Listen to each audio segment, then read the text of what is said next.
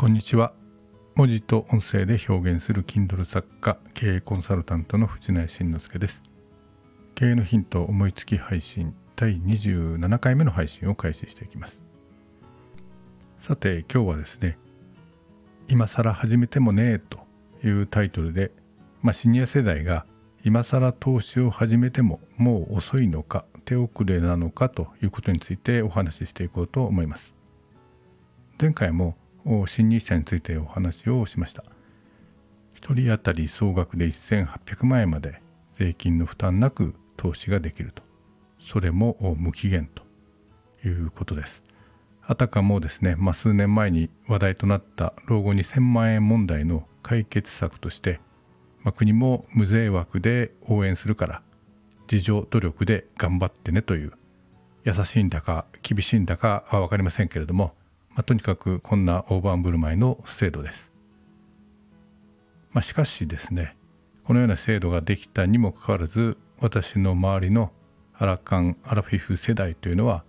やっぱり、えー、新日を始めている人は少ないということで、まあ、その理由として、えー、前回はやっぱり投資は怖いというようなことを挙げました。まあ、実はそれと同じくらい、まあ、聞こえてきたのがですね今更投資を始めてもねえと。運用期間も限られているからもう仕方ないよと。いうようなまあちょっと諦めムード的なお話が出てきました。今回はちょっとこれを検証してみようと思います、まあ、本当に今更始めても遅いのかどうかということです、えー、投資の世界にはですね、えー、まあ、投資というのか財務というのかその世界にはですね平均回帰性という言葉があります。まあ、平均に、えー、まあ、戻ってくるという、まあ、言葉があるんですね。えー、投資期間が、まあ、長くなるとその投資対象本来の収益性に回帰する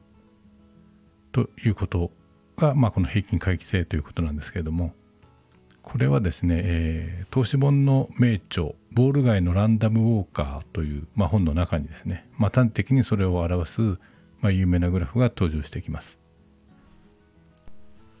まあ、この表はですね、えー、株式投資における投資期間と年平均のリターンの、まあ、ばらつきをですね67年間にわたってデータ化した、まあ、そういったグラフなんですけれども、まあ、一部抜粋して、えー、お知らせしようと思います。特徴的なところをですねお話ししてみます。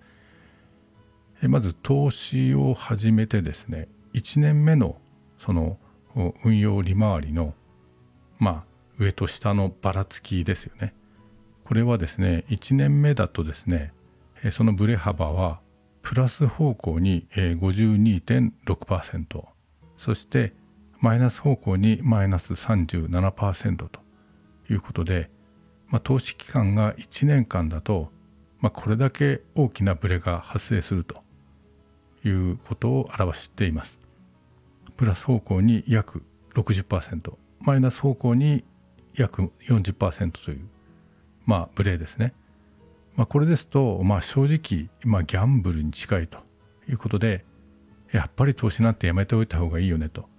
いう結果に、まあ、なるんだろうなと思います。しかしこのグラフの面白いところはですね投資期間がだんだん長くなってくるとこのブレ幅が、まあ、次第に、まあ、修練されるというか次第にそのブレ幅が小さくなっていくというデータがあります。そして、えー、投資期間が15年を超えるといよいよマイナスがないという状況になっているということです。えー、ちなみに15年ですと、えー、プラス方向の、まあ、プラス方向というか上がですね18.9%で、えー、下の方でも4.2%ということになっています。えー、20年ですと上が、えー、17.9%で下が6.5%というようなデータになっています。まあ、マイナスがないということですよね。15年20年続けていると投資においてですねマイナスがなくなるということを表した、まあ、データなわけです。まあ、実際今これをお聞きいただいている方の年齢は分かりませんけれども仮にま平均寿命から考えてですね、まあ、50歳の方なら30年以上60歳の方でも20年以上の投資期間は確保できるということになるかと思います。まあ、いずれにしても15年以上はあるということです。このデータはですね、まあ、1900ですね50年から2017年までの、まあ、データを取ったものなんですけれども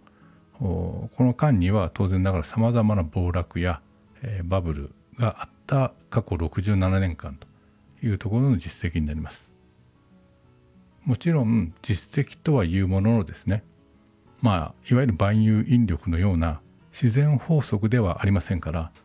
絶対にこのようになるというものではありません。